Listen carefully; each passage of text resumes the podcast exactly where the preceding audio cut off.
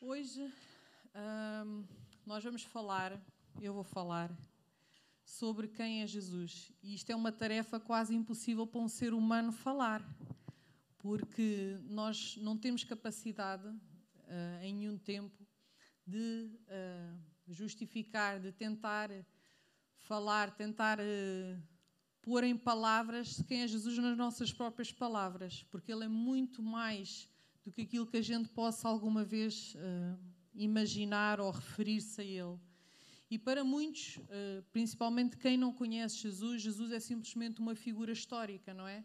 Alguém que veio, impactou o mundo de certa forma, tanto que nós temos na história, sabemos que temos o antes e o depois de Cristo, não é? Para alguns ele era simplesmente alguém revolucionário que veio naquele tempo com ideias muito fora, para outros, ele era um político atípico, não é? Para outros, ele era tipo um filósofo com pensamentos eh, diferentes, mas ele é muito mais do que isso.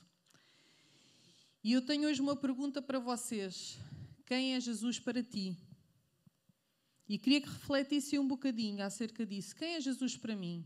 Quando eu penso em Jesus, qual é a primeira palavra que sai à minha boca? Como é que eu o caracterizo? Como é que eu o vejo? Será que eu o vejo como muita gente o vê, com, conforme aquilo que eu estava a dizer, um filósofo, um revolucionário, uma figura histórica, alguém que efetivamente existiu, ou o vejo como realmente uh, ele é? E muitas vezes nós limitamos quem Jesus é na nossa vida. Nós podemos pensar, ah, ele é alguém, um amigo, um amigo que está ali para todas as situações, um conselheiro, uh, é tipo um psicólogo que me ouve quando eu preciso, é alguém que. Será que eu vejo como um pai que está sempre a desaprovar aquilo que eu faço? Será que ele é alguém simplesmente que eu vejo como um gênio da lâmpada que resolve todos os meus problemas quando alguma coisa não está a correr bem? Ou será que eu vejo como quase um coach, sabem? Alguém que está a dizer, uhul, bora lá, vá, em frente, vamos lá. Mas ele não é nada disso. É muito, muito, muito mais além. Ele vai muito mais além do que isso. Então, quem realmente é Jesus? Como saber, como conhecê-lo, como saber quem ele é? E eu gostava que abrissem em primeiro lugar em, prima, em João 1. E agora hoje vou, dar, vou mandar o pessoal ler.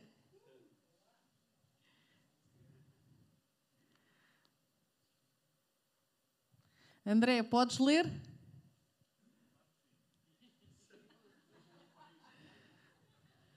É melhor estarem atentos. Ainda por cima, é pá, que o telemóvel é tão fácil.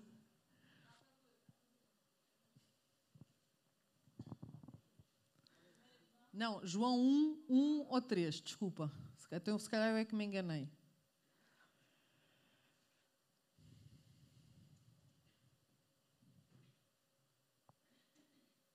Força aí, homem.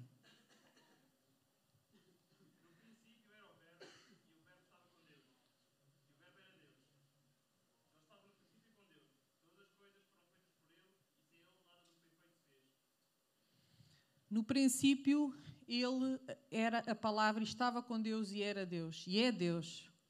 Ou seja, nós aqui começamos por ver que, Deus, que Jesus já existe desde sempre e que Ele é Deus. Ele é a mesma pessoa que Deus. E Ele não só é a mesma pessoa que Deus, como Ele é a palavra de Deus. É a palavra que produz vida na nossa vida. Sem Ele, nada do que existe, nada, nem céus, nem terra, nem nós, nada, nada, nada, poderia existir.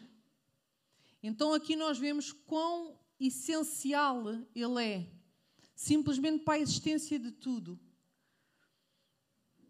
Sem Ele, nada, nada. Vocês conseguem perceber o quão dependentes nós somos dele?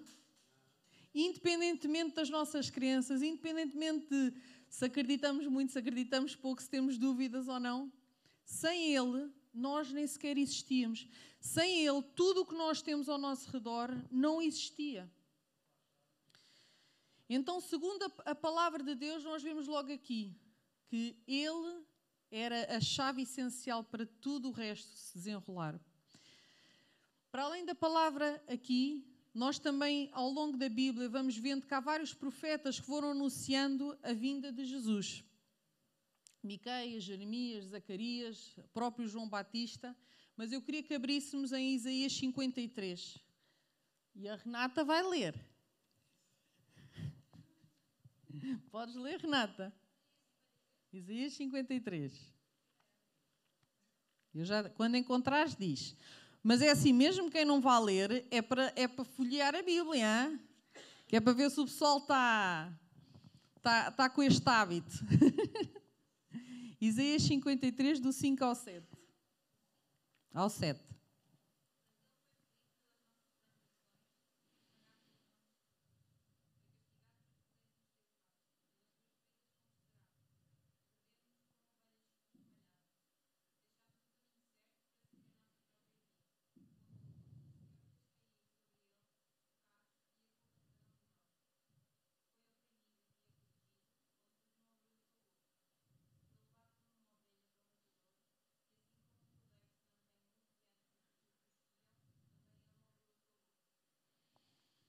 Ele é o Cordeiro de Deus. E noutra passagem diz ainda que Ele é o Cordeiro que tira o pecado do mundo.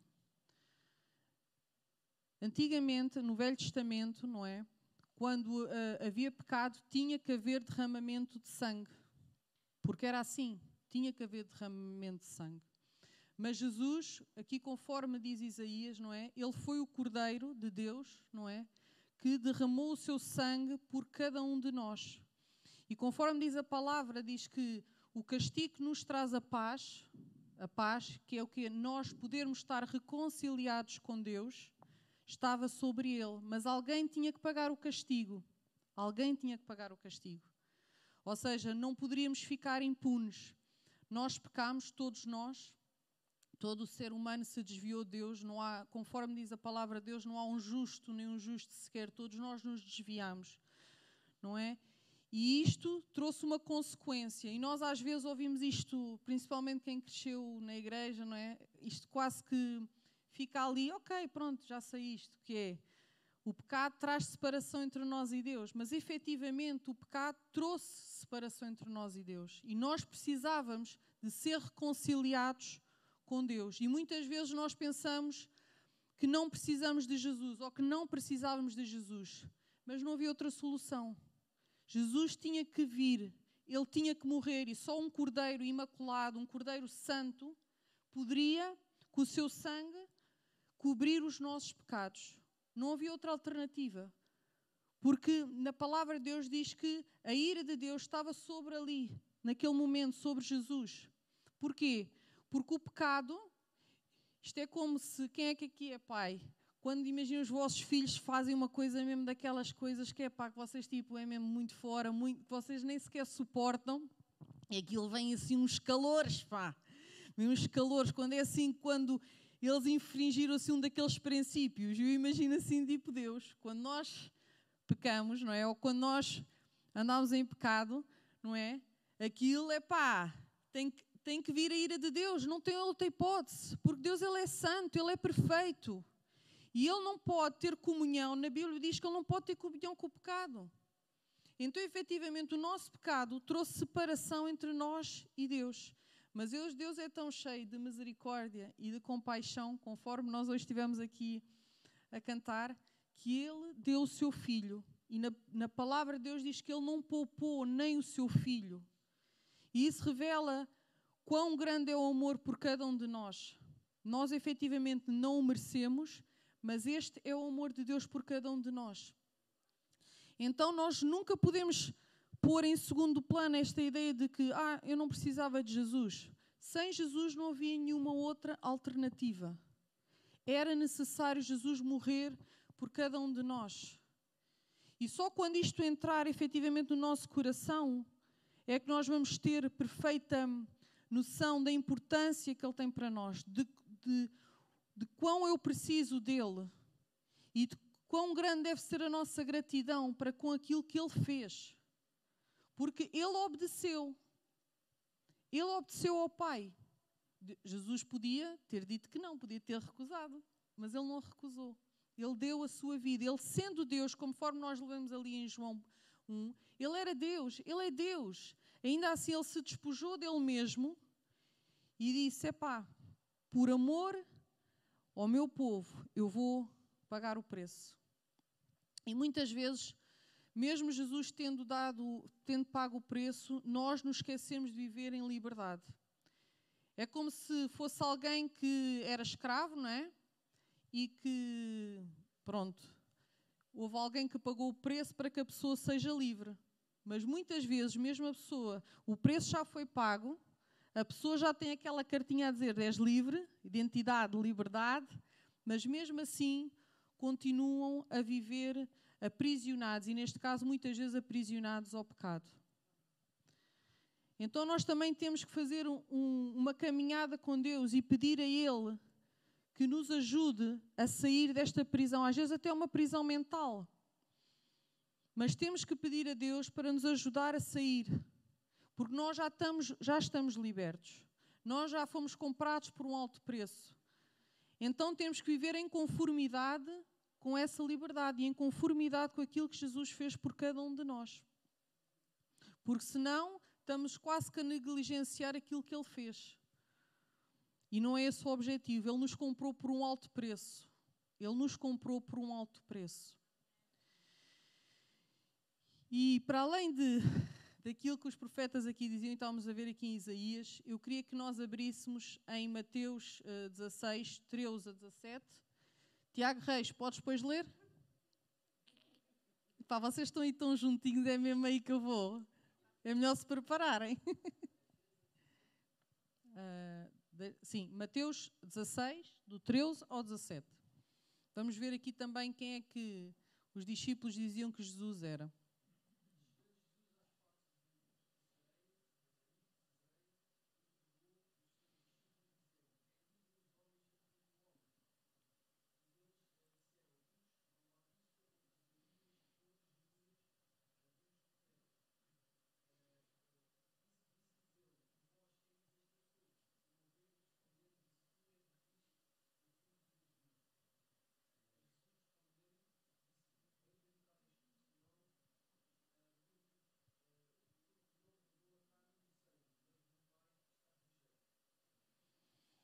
É isso mesmo. Ele diz: Feliz é você, Simão, filho de Jonas, porque isto não foi revelado a você por carne ou sangue, mas por meu Pai que está nos céus. E isto aqui mostra que só Deus, só o Espírito Santo, nos pode realmente revelar quem Jesus é. Ou seja, não é algo que a gente decora, não é algo que a gente ouve falar e, e repete, vai repetindo, repetindo. É algo que só pode ser revelado por Deus.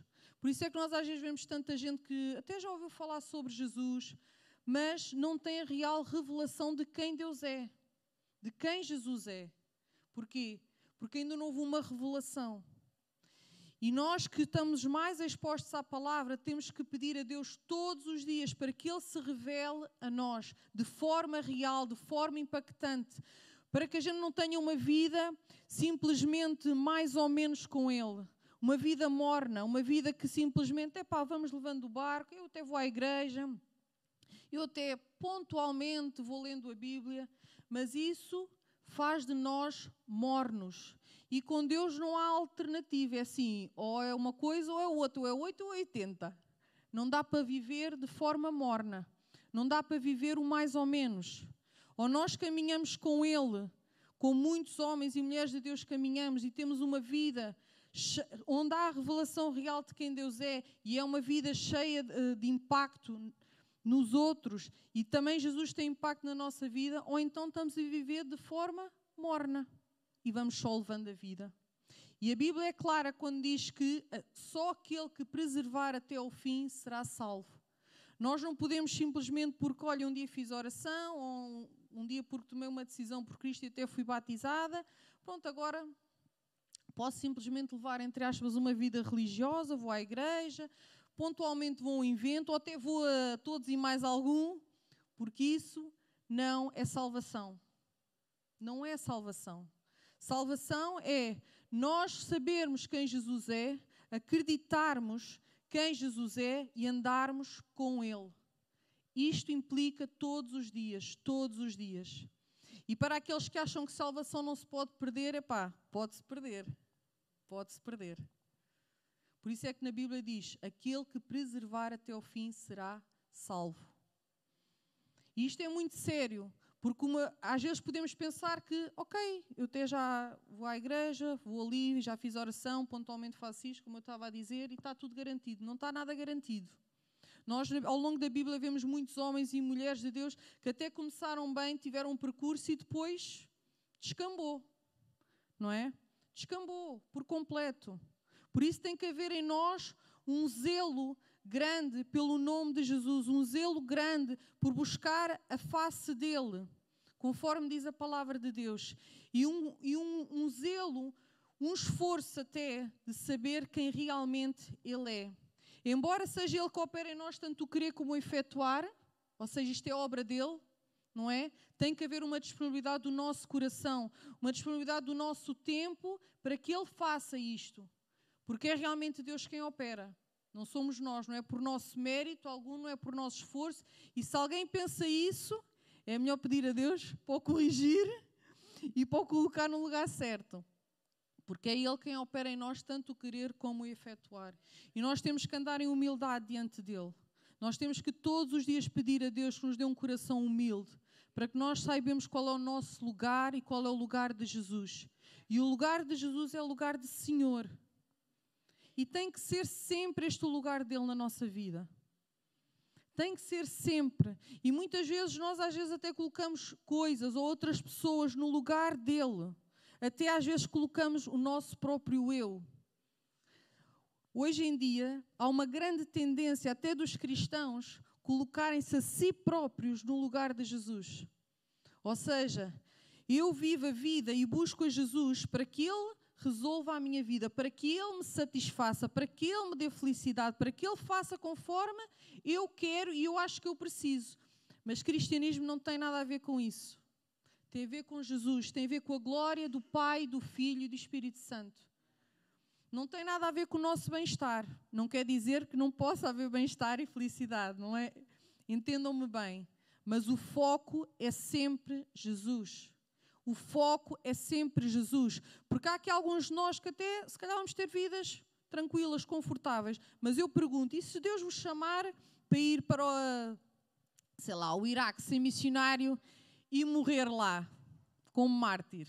Epá, a vida aí então já não foi tão confortável. Porque nós temos noção que há muitos irmãos, e cada vez mais, que são perseguidos e levados até à morte pelo amor de Cristo. Então a vida nem vai ser, não vai ser sempre confortável. Por isso, quando nós dizemos, Jesus, eu sei quem tu és, és o Filho de Deus e és tu que eu quero seguir, és tu quem eu quero, nós temos de ter real consciência do que isso implica. Porque nem sempre, ou até muitas vezes, não vai ser fácil. Não podemos simplesmente tomar decisões de ânimo leve e pensar que, epá, já fiz, vou ser cristão, vou viver a vida tranquila, porque nem sempre vai ser assim. Ser cristão é uma vida de obediência a Cristo. Ele é que é o Senhor. Ele é que é o Senhor. E quando nós dizemos isso, nós temos de estar disponíveis para Ele operar conforme aquilo que Ele quer operar na nossa vida. Não é uma brincadeira, não é uma decisão tomada de ânimo leve. Ao longo da palavra de Deus, diz muito de quem, quem Jesus é, como nós estamos aqui a ver. Mas eu agora queria que nós nos debruçássemos sobre quem Jesus afirmou ser. E o outro Tiago, está ali escondido, atrás da Lídia, vai ler João 14, 6. E se pudermos todos abrir. Temos que ganhar estaleca, abrir a Bíblia. Eu sou do tempo em que havia os concursos. Podes, Tiago. Alto e bom som.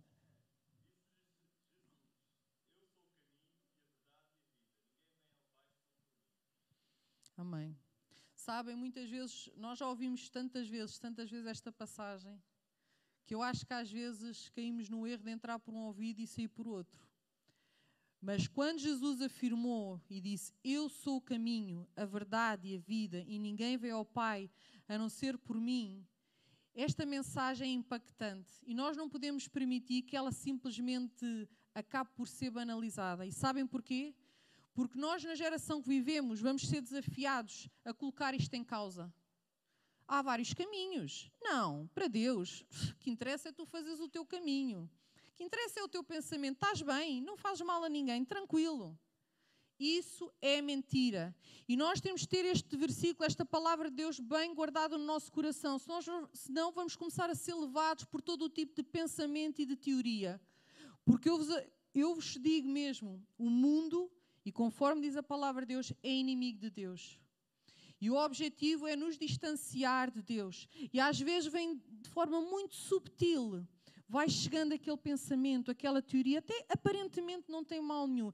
E principalmente as gerações mais novas, isto está a acontecer. Porque há uma ideia que tudo é permitido. Não, para Deus, faz, cada um faça o seu caminho. O que interessa é não prejudicar ninguém. Mas para Deus, já com certeza, há vários caminhos, há várias soluções. Mas não é isso que diz a palavra. Na palavra diz: Eu sou o caminho. Jesus não disse: Eu sou um dos caminhos. Ele disse: Eu sou. E, e na Bíblia fala mesmo que Jesus, quando Jesus refere-se a si mesmo, ele diz: Eu sou. Conforme Deus é, eu sou. Ponto final. Não há mais nada além dele. E ele, para além de dizer eu sou o caminho, ele diz eu sou a verdade. E na Bíblia diz mesmo: Conhecereis a verdade e ela vos libertará. Este é o nosso libertador, este é o nosso Salvador. Não há outra verdade além de, além de Jesus. Não há outra verdade. Não há. Não permitam que ideias, outros pensamentos criem, possam produzir algo na vossa vida. Possam produzir outro tipo de ideia. Porque só existe um caminho, só existe uma verdade, que é Jesus. E ele, para além de dizer que é o caminho, a verdade, ele diz: Eu sou a vida. Ele é a vida, ou seja, fora dele não há vida. E nós às vezes temos aquela ideia, a, a, vida física, né? A vida física. Mas a vida espiritual é isto que Jesus refere. Além dele, para além dele, não há vida. Nós só podemos estar realmente vivos com Jesus. É esse o objetivo. É estarmos vivos com Ele. E ele ainda diz em João 11, 25 a 26: Eu sou a ressurreição e a vida. Aquele que crê em mim, ainda que morra, viverá. E quem vive e crê em mim não morrerá eternamente. E ele depois pergunta: Tu crês nisto? E eu queria que, que entendesse esta pergunta para vocês: Vocês creem nisto verdadeiramente? Ele diz: Eu sou a ressurreição e a vida. Aquele que crê em mim, ainda que morra, viverá. Ele aqui está a falar de uma morte até física também. Mas diz: Aquele que vive e crê em mim não morrerá eternamente. Porque está a falar, não é? Da nossa vida eterna. E este é o objetivo. Jesus, quando nos reconciliou com Deus, nos reconciliou com este propósito para podermos eternamente estar com Ele. Porquê? Porque o Pai nos ama tanto que Ele queria que nós estivéssemos com Ele. Ele não queria que houvesse separação, não era essa a ideia original. Mas antes era o objetivo, haver comunhão constantemente com o Pai. Tanto se nós formos a Gênesis, nós vemos, Deus estava todos os dias ali para ter comunhão com Adão. Porque é esse o objetivo do Pai, é estar conosco. Mas não se deixem enganar, não pensem que Deus quer estar connosco porque nós somos muito bons e é tipo essenciais. Esse pensamento não pode estar aqui. Deus nos ama. Deus nos ama por quem Ele é, não por quem nós somos. Percebem a diferença? Deus nos ama por quem Ele é, porque Ele é amor, Ele é cheio de misericórdia, Ele é cheio de compaixão. Ele é bom, mas isto tem a ver com quem Deus é, com o caráter dele não tem nada a ver conosco, não tem a ver com o nosso mérito.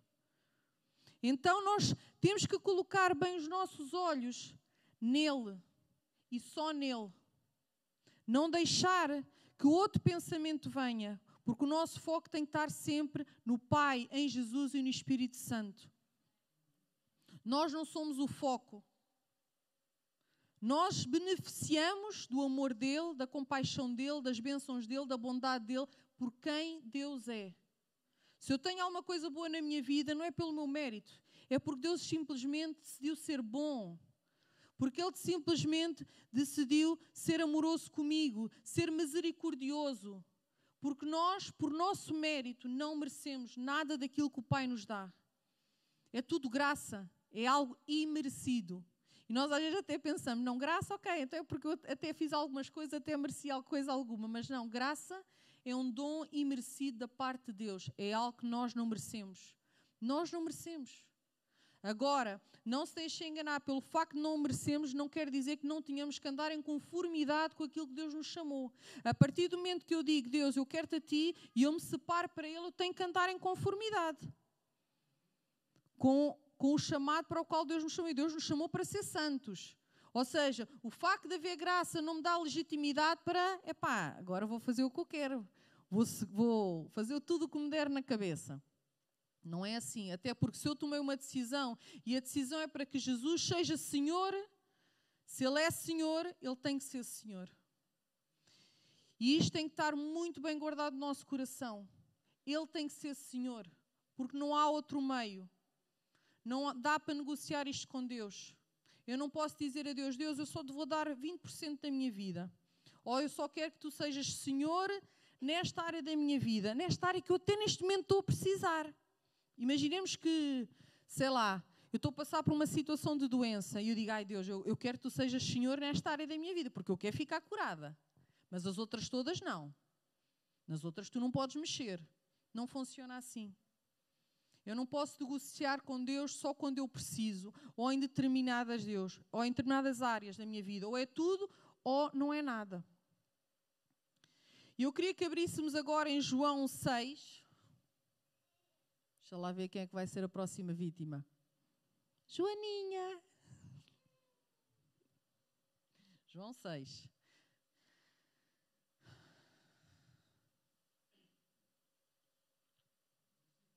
versículo 25.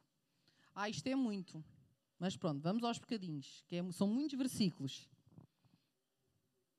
25.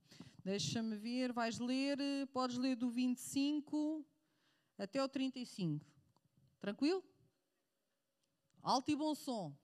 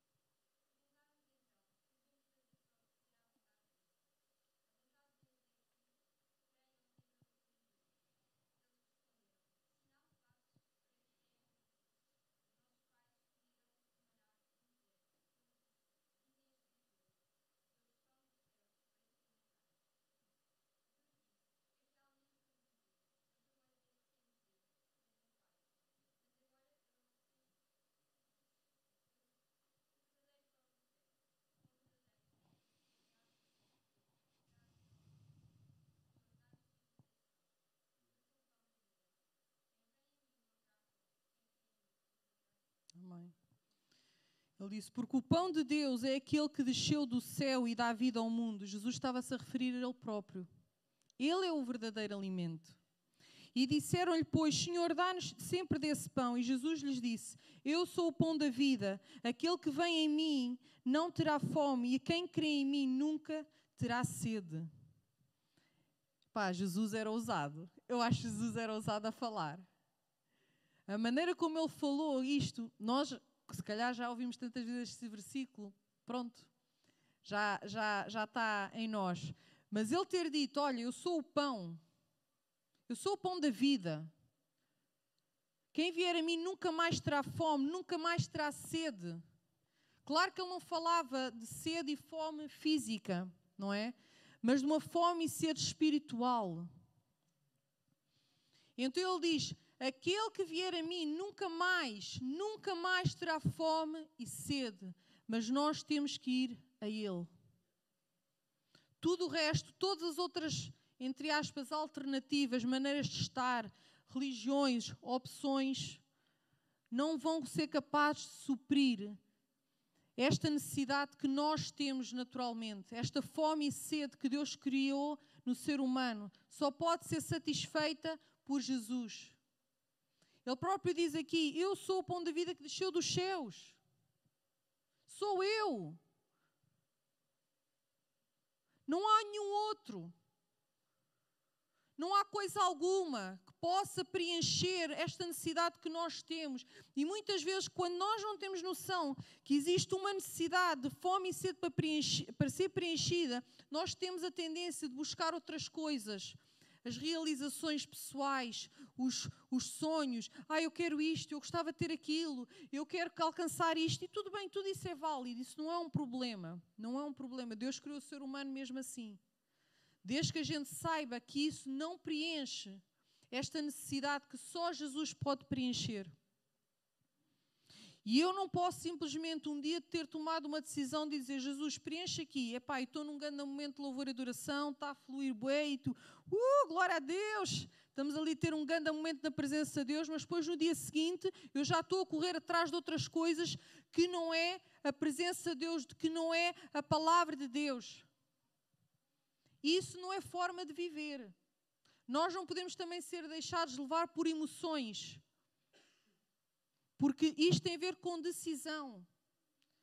É ótimo estar na presença de Deus, e esse é o objetivo, mas de forma contínua, não de forma emocional, simplesmente no momento ou no evento.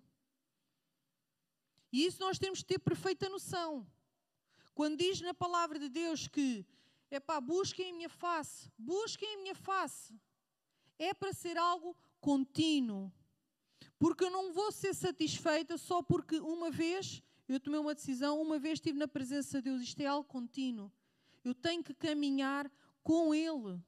Tenho que estar continuamente com este pão, com Jesus. Só assim esta satisfação será permanente. Só assim eu vou mesmo deixar de ter fome e sede. E continuando, deixa lá ver quem é a próxima vítima, Manuel. A partir do 35, podes ir até o 45.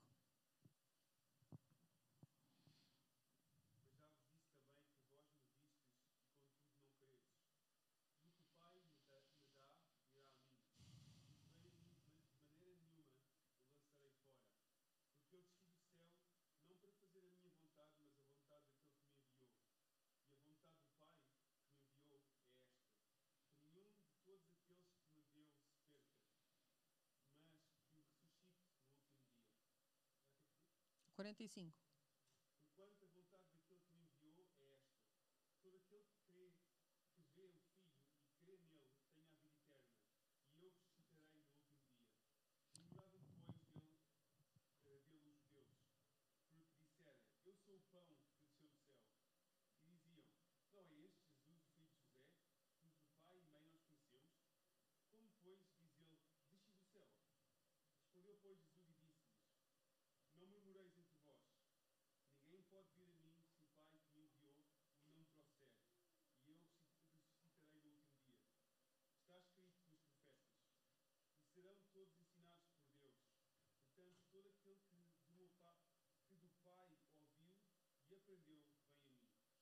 Mais uma, mais, mais uma vez, nós vemos aqui a importância.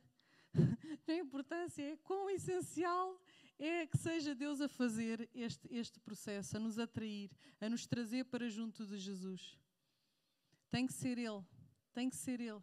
Por isso nós temos que nos refugiar constantemente em Jesus, constantemente no Pai. Porque é Ele que nos leva até Jesus, é Ele que nos revela, conforme até já tínhamos visto na situação de Pedro. É Ele que nos revela quem Cristo é, é Ele que nos leva para perto dele. Mas também é curioso que Jesus diz: epá, de maneira nenhuma eu vou perder nenhum. Todos aqueles que forem trazidos, eu vou apacentá-los, eu vou guiá-los.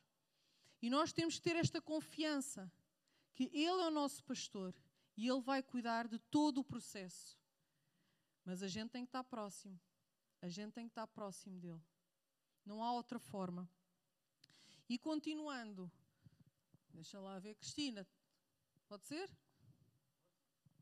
Então podes continuar até o 50. Do 46 ao 50.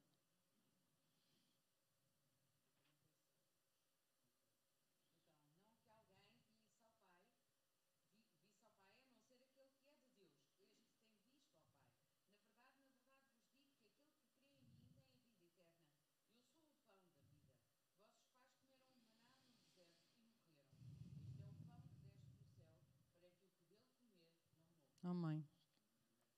Na verdade, na verdade vos digo que aquele que crê em mim tem a vida eterna. Então, mais uma vez, Jesus refere que aqui o objetivo é podermos viver com Ele eternamente, estar com Ele eternamente. Este é o objetivo do Pai, é estar conosco. Mas começa aqui. Começa aqui, começa agora. E prosseguindo, no 51, ele diz: Eu sou o pão vivo que desceu do céu. Se alguém comer deste pão, viverá para sempre. E o pão que eu der é a minha carne, que eu darei pela vida do mundo. E nós sabemos que aqui Jesus refere ao sacrifício que ele fez. Ele deu a própria vida dele. E foi muito mais do que simplesmente morrer fisicamente ali na cruz, mas ele levou com a ira de Deus naquele momento. Ele levou com a ira de Deus naquele momento. Como dizia lá Isaías, o castigo que nos traz a paz estava sobre ele. E continuando, disputavam, pois, os judeus entre si, dizendo: Como nos pode dar esta sua carne a comer? Jesus, pois, lhes disse: Na verdade, na verdade vos digo, que se não comerdes a carne do filho do homem e não beberdes o seu sangue, não tereis vida em vós mesmos. Quem come a minha carne e bebe o meu sangue tem a vida eterna, e eu ressuscitarei no último dia. Porque a minha carne verdadeiramente é comida e o meu sangue verdadeiramente é bebida. Quem come a minha carne e bebe o meu sangue permanece em mim e eu nele. Assim como o Pai que vive me enviou e eu vivo pelo Pai, assim quem de mim se alimenta também viverá por mim. A glória a Deus. Ele diz: Assim como o Pai que vive me enviou e eu vivo pelo Pai, assim quem de mim se alimenta também viverá por mim. Não há outra hipótese. Só com Jesus. Só com Jesus. E eu oro mesmo que Deus todos os dias nos revele que nós nunca nos esquecemos de quem Jesus, de quão essencial Ele é para nós. Ele não é simplesmente uma figura histórica. Ele não é simplesmente alguém que existiu e marcou até o mundo. Ele é muito mais do que isso. Ele é Deus. É por através dele que nós temos acesso a Deus. É através dele que nós temos vida. Ele é muito mais além do que aquilo que nós possamos expressar por palavras. E eu vou ler mais uma vez aquilo que Jesus disse no 57. Assim como o Pai que vive me enviou e eu vivo pelo Pai, assim quem de mim se alimenta também viverá por mim. Este é o pão que desceu do céu. Não é o caso dos vossos pais que comeram maná e morreram. Quem comer este pão viverá para sempre. E ele disse estas coisas na sinagoga, ensinando em Cafarnaum. E prosseguindo, muitos, pois, dos seus discípulos, ouvindo isto, disseram: Duro é este discurso, quem o pode ouvir? Os próprios discípulos, alguns, começaram a dizer: Epá, isto é, isto é hardcore. Isto aqui é difícil, pá. O que ele está aqui a falar não é para qualquer um. E o que é que aconteceu? Sabendo, pois, Jesus em si mesmo que os seus discípulos murmuravam disto, disseram: Isto escandaliza-vos? Que seria, pois, se visseis subir o filho do homem para onde primeiro estava? O espírito é o que vivifica, a carne para nada aproveita. Vou ler outra vez. O espírito é o que vivifica e a carne para nada aproveita. As palavras que eu vos disse são espírito e vida. Mas há alguns de vós que não creem, porque bem sabia Jesus desde o princípio quem eram os que não criam e quem era o que havia de entregar. E dizia: Por isso eu vos disse que ninguém pode vir a mim se por meu Pai lhe não for concedido. Desde então, muitos dos seus discípulos tornaram para trás e já não andavam com ele. E muitas vezes isto acontece. Quando as coisas começam a ser demasiado desafiantes na vida do cristão, Há uns que começam por eh, desistir. Começam por. É, pá, isto já está a começar a, uh, já está a começar a apertar. O cerco está a apertar, isto está a ser difícil, muito sacrifício, vou começar a dar o fora. Não é novidade para Jesus. Nem Jesus se deixa intimidar por esse tipo de coisas. Agora, isto, se nós fazemos isto, é um problema para nós. Quando as coisas estão difíceis, quando as coisas estão apertadas, quando nós nos sentimos entre a espada e a parede, até no sentido de ser obedientes à palavra dele e aos princípios dele, se nós começamos a dizer, pá, isto, já, isto aqui eu já não concordo, isto aqui já não é bem aquilo que eu quero, e começamos a nos desviar, isso é um problema para nós mesmos. E não é novidade para, para Deus. Porque desde sempre houve quem se tenha desviado dele. Agora a pergunta é: será que é isto que eu quero? Ou será que eu vou preservar até o fim? Ou será que a minha decisão se mantém independentemente do grau de dificuldade, independentemente de quão difíceis as coisas ou quão desafiantes as coisas possam parecer? E continuando. Então, disse Jesus aos doze: Quereis vós também retirar-vos? Respondeu-lhe, pois, Simão Pedro: Senhor, para quem iremos nós? Tu tens as palavras da vida eterna. E nós temos crido e conhecido que tu és Cristo, o Filho de Deus. É pá, Simão estava inspirado. Mas nós, claro que já vimos lá atrás que foi-lhe revelado mesmo por, pelo Pai. Mas ele disse: Jesus, ouve, para onde é que eu irei? Não há outra alternativa. Para onde é que eu irei? Tu és o Filho de Deus, tu és Deus, tu és aquele que tem as palavras da vida eterna. E ele também diz isso a nós. Jesus diz: E tu? Qual é a tua decisão? O que é que tu acreditas? Tu também vais te afastar quando as coisas estiverem difíceis? E qual é que é a nossa resposta para ele? Qual é que é a nossa resposta, igreja? Qual é a nossa resposta, noiva? Nós somos a noiva de Jesus. É como se fosse, imaginem, quem aqui já é casado. As coisas não são sempre cor-de-rosa. E quando chegaram os momentos difíceis, o que é que a pessoa faz? É, pá, vou dar fora. Vou dar o fora. Ou a pessoa fica. É a mesma coisa com Jesus. Nem sempre as coisas vão ser todas cor-de-rosa. No sentido que vai haver desafios. Não é? O que é que diz a palavra de Deus? No mundo tereis aflições, mas tendo bom ânimo, porque eu venci o mundo. Mas vamos ter. Faz parte, a vida é assim. Então quem viveu já, quem é que já tem muita experiência de vida ainda mais sabe que a vida é assim, a vida tem os seus desafios. Não é? Mas a pergunta que Jesus faz é pá, e tu? Vais ficar, vais permanecer ou vais te afastar? E, a, e a nossa, o nosso pedido a Deus é que deve ser continuamente que nós estejamos realmente comprometidos com Ele. Tendo perfeita noção de quem Ele é, de quão essencial Ele é na nossa vida. De quão essencial Ele é na nossa vida. E que a gente simplesmente não venha à igreja porque, epá, porque já, é, já é um hábito. Já é um hábito, já, é, já faz parte do nosso da nossa rotina. Mas que seja muito mais do que isso. Que a gente, quando, mesmo em casa, que a gente busca a face dele, que a gente busca a presença dele, que a gente mergulhe na palavra dele. Porque a palavra de Deus diz que ele é viva, eficaz e mais penetrante que espada alguma dois gumes. Nós temos que estar com a palavra dele bem guardada no nosso coração.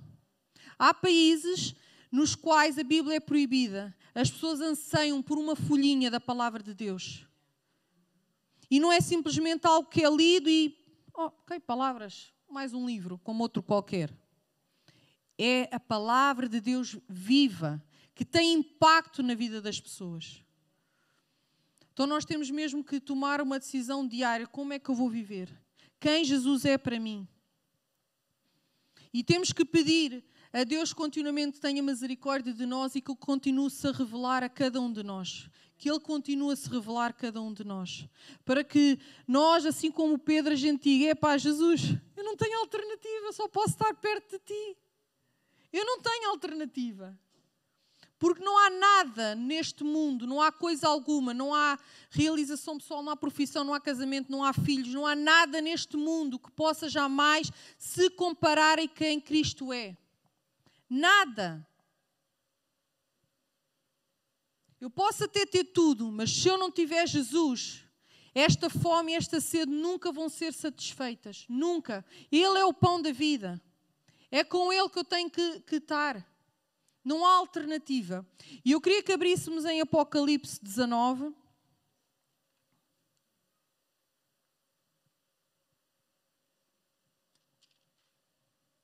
Apocalipse 19, do 11 ao 16. Quem é Jesus? E eu vou ler. Diz assim, a partir do 11, Apocalipse 19, a partir do 11. E vi o céu aberto, e eis um cavalo branco, e o que estava assentado sobre ele chama-se Fiel e Verdadeiro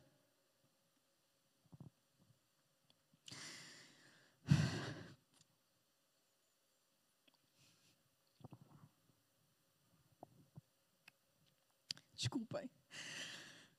Mas não há como nós nos emocionarmos sobre quem Deus é, sobre quem Jesus é.